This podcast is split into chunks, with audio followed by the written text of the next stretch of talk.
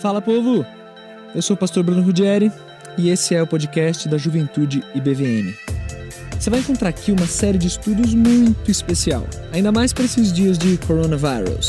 Histórias bíblicas de colapso social. Você vai poder ouvir onde, quando e como quiser. Mas faz o seguinte, se inscreve para você não perder nenhum episódio. Essa série foi gravada a partir das nossas lives no Instagram. Então vê se segue Juventude BVM para acompanhar as próprias lives, mas também para saber de tudo que acontece na nossa juventude, beleza?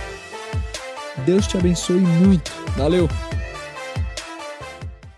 Êxodo capítulo 1 e 2. A, a, a história que a gente vai se concentrar agora está registrada nesses dois capítulos de Êxodo. Êxodo 1 e 2 é a história do comecinho da, da vida de Moisés e qual que é o colapso dessa história, né? Vamos lá então.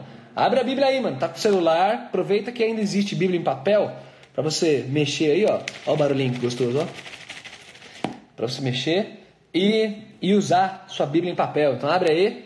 Êxodo capítulo 1 e capítulo 2. E vamos lembrar um pouquinho da, de como começa o livro de Êxodo. Eu dei uma EBD aí para vocês de panorama do Antigo Testamento, vocês não estavam mais aguentando. Embora em minha defesa tenha gente aí pedindo para voltar a ter EBD. Tem gente mandando mensagem. É, amigos, um dia da caça, outro dia do caçador. Vocês sentiram falta. Tem gente me pedindo, volta EBD online. Não, por enquanto não, deixa vocês com saudade. Então eu dei uma EBD de panorama do Antigo e nessa EBD de panorama a gente aprendeu um monte de coisa. E dentre elas a gente aprendeu, a gente aprendeu que é, no comecinho de Êxodo, o livro de Êxodo, ele, ele, o início dele é exatamente aonde terminou o livro de Gênesis. E onde terminou o livro de Gênesis? O último evento importante do livro de Gênesis, qual que é? O livro de Gênesis termina com cerca de 70 judeus subindo para o Egito por causa daquele período de fome, que até poderia ter sido um colapso abordado aqui também, quando deu fome na terra e todo mundo achou que ia morrer, mas essa parte eu pulei.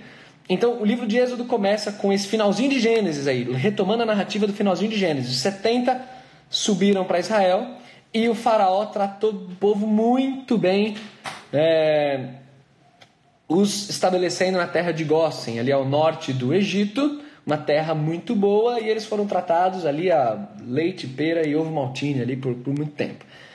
Só que aí o livro de Êxodo começa a narrativa dizendo que o faraó trocou, né? Subiu um outro faraó. Quer dizer, passou um tempo, passou uma geração, faraó que não se lembrava de quem era José, que era o personagem central do finalzinho de Gênesis. E aí esse faraó percebeu o aumento do povo de Israel, como eles estavam se multiplicando, e decidiu então é, criar medidas para refrear o crescimento de Israel com medo de qualquer tipo de revolução, de é, deles de repente se alinharem a, aliarem a um povo estrangeiro numa guerra e eles estão dentro do Egito, então ele ficou com medo disso e resolveu é, intervir. E aí, gente, o que, que a gente tem no comecinho ali de Êxodo? Você tem o plano A, plano B e plano C do faraó.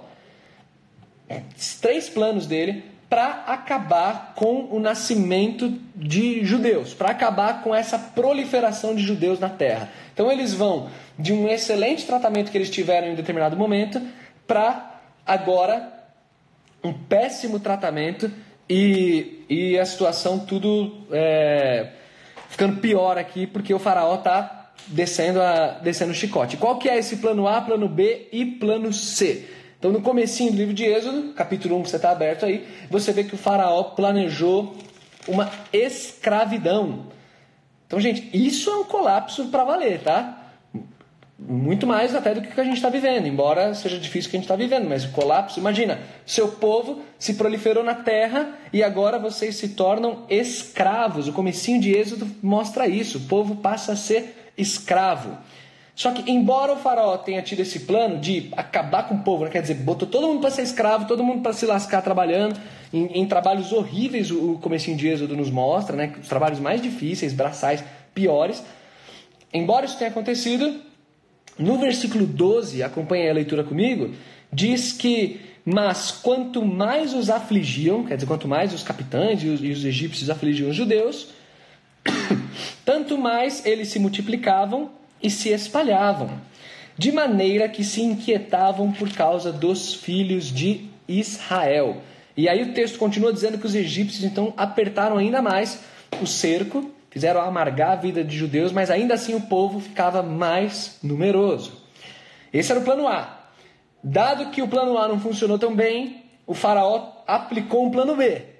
Qual que é o plano B? Que gerou também um, um, um se o sofrimento já não era suficiente com a escravidão, o colapso na nação de Israel se deu quando o faraó decidiu é, fa falar com as parteiras chefes, as responsáveis aí da, das demais parteiras, e ele mandou que essas parteiras assassinassem os bebês dos judeus conforme eles iam nascendo. Então eles iam nascendo e os judeus é, e, a, e, as parteiras iam ter que matar os bebezinhos judeus, meu. Olha o nível do, do, do problema que o faraó estava tava gerando aí para Israel. E aí, no versículo 20, dá uma olhada aí do capítulo 1, está com a Bíblia aberta. Isso aqui é culto ao Senhor, Bíblia aberta. No versículo 20, está escrito assim: ó, E Deus fez bem as parteiras. E o povo aumentou e se tornou muito forte.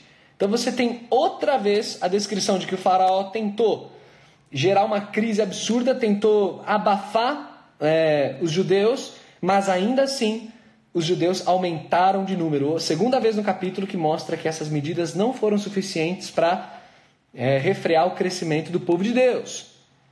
E aí que Faraó decide aplicar o plano C, no capítulo 1 ainda, quando no verso 22 está escrito assim: ó, Então ordenou Faraó a todo o seu povo, dizendo: A todos os filhos que nascerem aos hebreus lançareis no Nilo, mas a todas as filhas deixareis viver.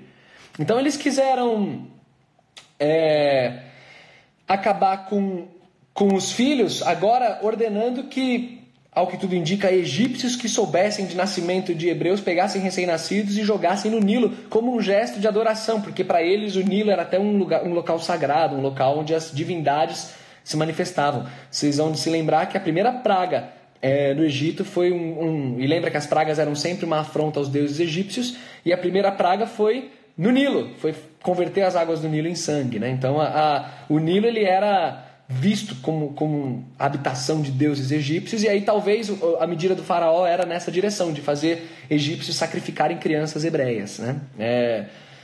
Agora, essa medida, a gente não tem como as outras duas uma descrição de que o povo aumentou. Mas você percebe que teve uma medida e aí teve uma contrarresposta, né? Então, a escravidão veio, mas Deus ainda assim, quanto mais o povo era afligido, mais Deus fazia o povo crescer. As parteiras foram orientadas a matar, elas desobedeceram por temor a Deus, o texto diz, e Deus abençoou as parteiras de modo que os judeus continuaram a crescer, mesmo diante dessa situação de total colapso, né, meu? Escravidão, morte de recém-nascido, olha o nível de colapso. Muito maior que, sei lá, você está sem papel higiênico ou sem álcool e gel, né? É bem maior. Agora, lembrando que eu estou falando isso só pelo bom humor, porque a situação é difícil. Eu falei no início da live até o relato do porteiro lá, para quem não viu, vê a gravação depois de como eu fiquei bravo hoje. E agora a terceira medida, qual que é a contrarresposta para essa ordem do faraó de lançar os hebreus no rio? É o comecinho do capítulo 2. O começo do capítulo 2 nos mostra é, como Deus demonstrou a lealdade dele para com a nação. Por isso, qual que é o centro desse estudo de hoje? Alguém registra aí, por favor, a seguinte frase. Se você esquecer de tudo, não esquece desta frase. A fidelidade de Deus sempre será maior que as ameaças de um colapso. Pegaram? Vamos lá. A fidelidade de Deus sempre será maior que as ameaças de um colapso. A nação de Israel aprendeu isso nesse momento aqui do, do início do livro de Êxodo a nação estava diante de um colapso. Pensar no pior cenário possível. Lembre-se que a fidelidade de Deus sempre será maior do que esse pior cenário possível. Agora que a gente está aqui em casa, é...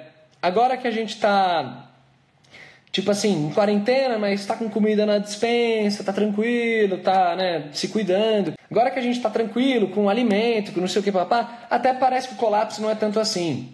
Você tá até, até tá bem. Aí de repente imagina que a situação começa a ficar ruim a ponto de se multiplicarem muito as mortes, como está acontecendo em alguns países lá da Europa, e começar a faltar é, alimento, faltar coisa básica. Aí você começa a se desesperar. E o ponto é que não. Por pior que fica a situação, e, e a gente não vai chegar a isso se Deus quiser, mas por pior que fica a situação, a fidelidade de Deus ela continua sendo maior.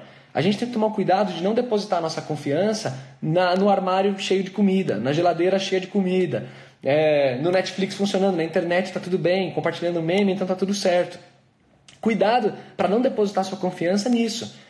Deposita a confiança na fidelidade de Deus, porque mesmo se o cerco apertar, mesmo se numa situação de escravidão, de é, infanticídio, do que for, Deus continua sendo leal, como o capítulo 2 nos mostra. E aí o que começa o capítulo 2, gente?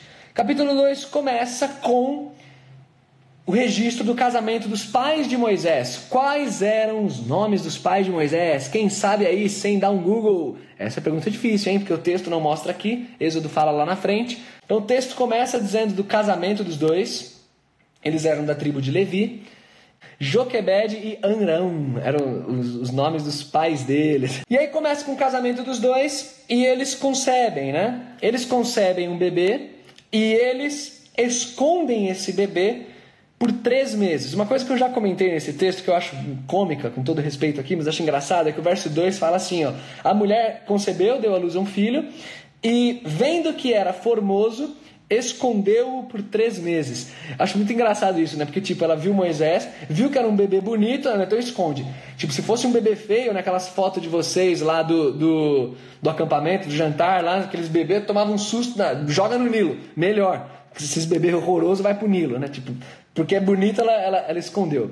Mas é claro que a palavra que foi traduzida como bonito, ela não se refere necessariamente ao aspecto estético, tá? É, literalmente ela significa um bebê bom. Então talvez é, seja até a saúde, o vigor dele, ou a beleza mesmo. É, ela percebeu algo de incomum naquele bebê, porque toda mãe acha que seu filho é incomum, é, sempre acha que seu filho é alguma coisa, e ela decidiu esconder. No capítulo 11 de Hebreus, nós temos a informação de que esse ato de Joquebed esconder Moisés e Arão também, eles, esse é um ato de fé que eles tiveram, eles não temeram o decreto do, do rei. Agora, Aline, ótima pergunta. Como que esconde um bebê de três meses? Meu Deus do céu. Não, e como é que ela passa o primeiro mês, que é o mais difícil, né? Você não dorme, amamenta, tudo mais. Depois, depois de três, mandar pro Nilo, né? Essa mulher, olha, mas ela foi uma serva fiel de Deus que, que lidou bem com essa situação de colapso aí, né? No lar dela. Então ela esconde Moisés por três meses, até que no final de três meses, ela não podendo mais esconder, é o que o texto fala, ela preparou o momento da despedida. Gente, a gente está falando aqui em tom cômico, brincando, não sei o quê, mas, meu, tenta imaginar a dor de uma mãe vendo o seu povo sofrer absurdamente sendo escravo, vendo um monte de conhecidos dela que os filhos foram assassinados. É, e agora ela chega um momento que não dá mais para segurar e ela precisa se despedir da criança dela. Gente, vocês não têm noção. Quem tem filho aí tem alguma noção, né? Mas, cara, é, é pesado demais. Depois de três meses de convivência, amamentando tudo mais, ela pegar, preparar um cestinho e dizer: Olha, agora não dá mais para mim, Senhor, eu entrego essa criança aos teus cuidados, para mim já não vai dar mais. É, e ela decide entregar Moisés né, ao, ao, Nilo. Né? É difícil, eu fico me perguntando nesse texto o que, que se passava, né? Porque por que, ela decidiu entregar? Tipo, por que, que ela não. Sei lá, vou morrer com a minha criança, ninguém vai matar minha criança. Então a gente não sabe exatamente o, o que aconteceu nesse contexto. Por exemplo, se havia algum tipo de ameaça maior, se não entregar e vai intensificar ainda mais a maldade para outras pessoas da, é, do povo, ou, ou que tipo de coisa que aconteceria. É, é, talvez, o que eu imagino aqui, eu estou extrapolando o texto, o texto não fala, mas talvez o que se passou na cabeça dela tenha sido algo assim: eu vou confiar na providência de Deus. Eu vou colocar minha criança no Nilo, que é a ordem que o faraó deu. É, fiquei com ela, com essa criança três meses, tive o meu laço com o meu filho. Mas agora eu vou, vou entregar e eu vou orar a Deus para que alguém tenha compaixão dele. De repente foi isso que ela pensou. É, que foi depois o que acabou acontecendo, né? O texto nos mostra que ela é, colocou Moisés num cesto de junco e hipermeabilizou aquele cesto, né? Por causa das águas do Nilo. Só que ela não deixou bebê correr lá no rio, não, tá? Ela botou junco, é tipo uma plantinha, ela botou na margem lá e deixou o bebê. Tipo, é uma versão antiga do abandonar um bebê no lixo, sabe? Abandonar o bebê na porta da casa de alguém. É, ela fez isso, abandonou o bebê no rio. Só que a irmã de Moisés, que não tem nome aqui nesse texto, mas é Miriam, ficou encarregada, ela devia ser uma criança. A gente sabe pelo texto bíblico que Arão, o irmão de Moisés, era três anos mais velho que ele. E Miriam, então, devia ser mais velha ainda. E, e Miriam é quem acompanhou e ficou observando o que, que aconteceria com, com aquele bebê na, naquele cesto, né?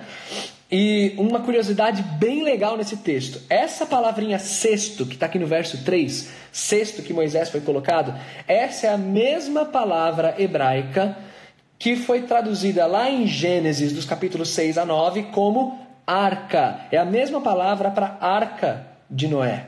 É a palavrinha cesto, é tipo um baúzinho, um cestinho. E isso é muito legal porque a gente consegue ver uma correlação entre Moisés e Noé. O que a gente vê é que nesses dois episódios Deus separa um salvador, da, no caso de Noé, da humanidade, no caso de Moisés, do povo, um salvador humano ali, né? terreno. Lógico que Deus é o salvador maior. Mas Deus separa um salvador que foi salvo através das águas. Né? É, ele passou por águas e depois foi, foi salvo, foi resgatado de águas e salvou a nação. Então é muito legal essa correlação entre Moisés e Noé por causa da palavrinha arca, aqui, cestinho. Até hoje, o bebê conforto a gente chama de Moisés, por causa desse episódio aqui, né? Ele tem o nome de Moisés. Para quem não é pai e mãe aí, aquele bebê conforto chama Moisés. Só que nome bonitinho, né? Então o texto ele prossegue.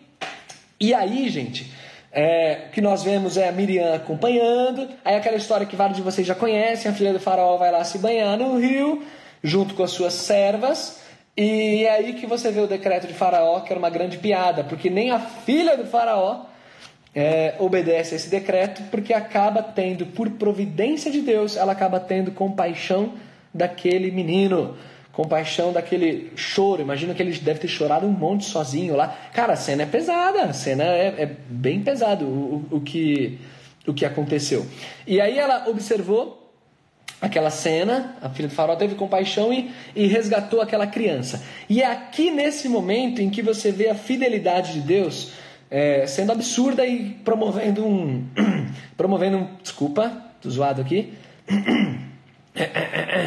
promovendo um plot twist aí, né? uma reviravolta na trama e, e fazendo com que a história seja totalmente outra. Quer dizer, o bebê que foi abandonado para morrer, as, as forças humanas agora disseram: chega, eu não dou conta mais de cuidar, a mãe abandonou, mas Deus não abandonou aquela criança. E o que a gente vê é o Senhor Deus promovendo uma reviravolta nessa trama. E aí o que nós temos é um diálogo da filha do faraó com Miriam. Miriam chega, a irmã de Moisés, chega e, e, e fala: Você quer que eu arranje alguma ama de leite aí para você, para te ajudar a criar essa criança? E aí ela fala: Sim, pode arranjar. E aí, ó, ó, ó, sabedoria, hein? Uma criança, a gente não sabe se era criança, mas provavelmente era, talvez início de adolescência. Ela pega e fala: tá bom, vou arranjar alguém para cuidar. E ela arranja quem? Quem? Quem? A própria mãe de Moisés, que no verso 9 começa a receber salário para cuidar do próprio filho. Olha aí o que a providência de Deus faz com as situações mais dramáticas e negras da nossa história. Que quando a gente fala de colapso, é óbvio que eu estou falando do colapso maior aí, né? Essa questão do coronavírus, colapso da economia e tudo mais. Mas, gente, existem aqueles colapsos individuais, aqueles colapsos do contexto do nosso lar. É, situações de sofrimento terrível que a gente vive, que, pelos quais a gente passa. Vários sofrimentos aí. E o que a gente vê é a fidelidade de Deus atuando, de modo que aquela situação que aos olhos humanos era irreversível, aos olhos divinos, ela se torna totalmente reversível e de um jeito até cômico, porque aquela mulher que teve que abandonar o filho agora passa a ter salário para cuidar do próprio filho. Então é, olha a que ponto chegamos. E, e o texto fala no verso 10, que é a conclusão dessa passagem, que quando o menino já estava um pouquinho maior, a ela então, a mãe, trouxe de novo a criança para a filha do faraó, para que a filha do faraó adotasse o menino. E agora ele seria privado de todo o sofrimento no meio do povo e passaria a crescer na corte egípcia. O que pra, no coração daquela mãe, é lógico que a saudade seria horrível, mas a, a certeza do cuidado de Deus e da proteção sobre Moisés acalma no coração da mãe. Gente, eu estou distante do meu filho, mas meu filho está bem, meu filho está sendo bem tratado, está recebendo a melhor educação possível. Então, é, Deus demonstrou a fidelidade dele para aquela mulher, mas demonstrou a fidelidade dele para a nação como um todo, porque seria a partir de Moisés que a libertação viria. Uma curiosidade bem legal aqui no texto é de onde live, o nome da live foi tirado, que é o verso 10, quando diz assim: é, Esta, se referindo à filha de Faraó, esta lhe chamou Moisés e disse: Por que das águas o tirei? Então a, o bebê recebeu o nome de Moisés porque das águas o tirei. Qual que é a curiosidade aqui, que é um detalhe bem legal nesse texto? É, o nome Moisés é um nome egípcio, né? Você tem nomes de faraós e nomes de autoridades egípcias que têm essa, esse sufixo, né? Você tem Tutmoses, é, Amoses, são é, nomes né, de, de é, autoridades egípcias e faraós que têm essa coisa de Moses, porque vem, vem a ideia de, de água e de alguma referência egípcia. Só que é um nome egípcio que passou a ser absorvido é, entre os judeus a partir de Moisés, aí virou um nome judeu. Agora, qual que é a curiosidade? O nome em hebraico é Moshe, Moisés, né? E, e o verbo tirar, quando fala, porque das águas o tirei, esse verbo é o verbo machá. Então aqui é um trocadilho, porque esse verbo machá, que é o verbo tirar, é, numa numa determinada é, conjugação, né, no particípio ativo, mas pelo amor de Deus, não vou entrar nesses detalhes na live, é, esse verbo é o verbo Moshe. Então seria o verbo tirar, por isso que ele recebeu o nome de Moisés. É um trocadilho hebraico aqui. Então seu nome em hebraico é Shemo, vai ser Moisés, que é Moshe. Então Shemo, Moshe. Olha aí os trocadilhos, seu nome, Moisés, e o trocadilho é do verbo tirar. Por isso que ele recebe esse nome aí. Agora, uma, uma dúvida que eu fico é porque ele recebe esse nome depois de um tempo, né? E antes disso, a mãe dele chamava ele assim? Como é que era o nome dele, né? Então aí não, não sabemos. Tem uns historiadores que escrevem umas besteiras aí, umas especulações, mas não sabemos. Mas é daí, por isso que eu coloquei, porque das águas o tirei, que é o, o nome que Moisés recebe, dada a providência de Deus. Mas é aí a pergunta que eu faço para você, telespectador. Quem de fato tirou Moisés daquela água? É isso que eu fico me perguntando, à luz desse colapso na nação e do colapso na vida do povo. É... Quem que tirou de fato Moisés dali? Foi a filha de Faraó? Quem executou de fato foi a filha de Faraó. Foi ela que, que, que tirou as suas criadas e tal. Mas, gente, é óbvio que quem estava por trás de tudo isso é o próprio Deus. Gente, quem tirou Moisés daquela água foi Deus. Deus é quem fez isso. Porque Deus é um Deus leal, é um Deus de providência, é um Deus muito maior do que qualquer situação difícil que eu ou você possamos enfrentar. Eu quero voltar para a gente chegar no final aqui do nosso texto. Eu quero voltar aqui para vocês para a frase lá do início. Qual que é a frase do início? O que, que eu pedi para vocês escreverem aí? a fidelidade de Deus sempre será maior que as ameaças de um colapso. Não foi isso que eu falei? Agora, por que, que isso é tão verdadeiro? Por que, que a fidelidade de Deus sempre será muito maior do que as ameaças de qualquer colapso da face da terra? Primeiro, porque Deus é muito maior do que qualquer colapso. Deus é a parte de tudo. Ele, ele, ele é totalmente destacado de qualquer situação que eventualmente deixe os homens desesperados. Então, primeiro, por causa disso. Deus é muito maior do que qualquer colapso. Mas segundo, porque não apenas Deus é maior do que os colapsos, mas tantas vezes os colapsos servem a Deus. Deus usa situações de colapso como servos nas suas mãos para fazer valer os seus desígnios. E embora muita gente queira, como eu falei em lives anteriores, queira ficar interpretando, é juízo de Deus, o que está acontecendo, rapá, a gente não precisa ficar se atendo a essas bobagens. A gente não precisa ter explicações e respostas. Quem tem que ter respostas é Deus. Deus é que sabe por que, que ele ele está usando aí essa situação de coronavírus e está fazendo isso com o mundo. É Deus quem sabe. Agora, o que cabe a nós então? O que cabe a nós é enfrentar essa situação com o coração totalmente submisso e com o coração totalmente crente e descansado de que a fidelidade de Deus é maior do que qualquer colapso. Tantas vezes na história, homens quiseram extinguir a nação, o povo de Deus. E Deus não deixou. Ele não deixou aqui. Ele não deixou lá em Números 22 a 24, no episódio de Balaão, lá com, com o rei de Moab, com Balaque. E ele não deixou com Herodes querendo matar Jesus. E ele não deixa. As coisas não fogem aos desígnios dele. Então não deposite a sua confiança na sua geladeira cheia, não deposite sua confiança na sua internet funcionando bem, ou nas autoridades tomando boas medidas, ou se tomarem más medidas, agora já era, acabou. Gente, a fidelidade de Deus sempre será maior do que tudo. Isso vale para coronavírus e isso vale para os seus sofrimentos individuais com os quais você tem que lidar aí na sua caminhada, tá? Nunca se esqueça disso e é isso que esse texto de Êxodo 1 e 2 desafiou meu coração antes de eu passar isso aqui para vocês. Beleza, gente? Vamos orar? Meu desejo é que essa palavra Aqueça o seu coração, deixa ela aí num lugarzinho bem especial no teu coração. Não deixe o teu coração endurecer a ponta dessa palavra ser só mais uma palavra. É, traz essa palavra aí pro teu, pro teu coração e, e creia de todo o coração nela, beleza? Quero orar com vocês. Vi que a Débora Popov tá aí, né? Entrou. É, a Rê fazendo aniversário, quero orar pela Rebeca e por todo mundo que faz aniversário aí em, época de quarentena. Vamos orar aí, gente. Não vai embora não, vamos orar para esse povo. Inclusive tem um cara bem gente boa que vai fazer aniversário 18 de abril aí, em época de quarentena também. Quem mais for fazer aniversário em quarentena, vamos orar, vamos agradecer. Hoje é aniversário do DK também? Sério? Aí sim, DK.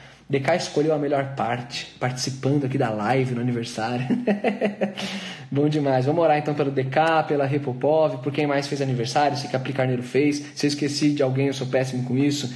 Também já peço perdão aqui, mas vamos orar. E vamos agradecer a Deus aí então, galera. Vamos orar. Senhor, te agradeço, Pai, é, porque o Senhor é bom.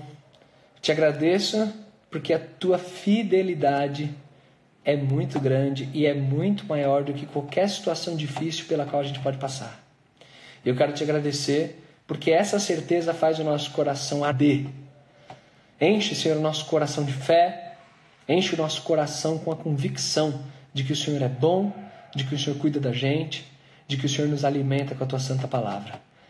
Muito obrigado, Pai, por essa situação totalmente inédita que a gente está vivendo e pelo quanto de coisa que a gente está aprendendo e está é, podendo desfrutar nesse, nesse momento.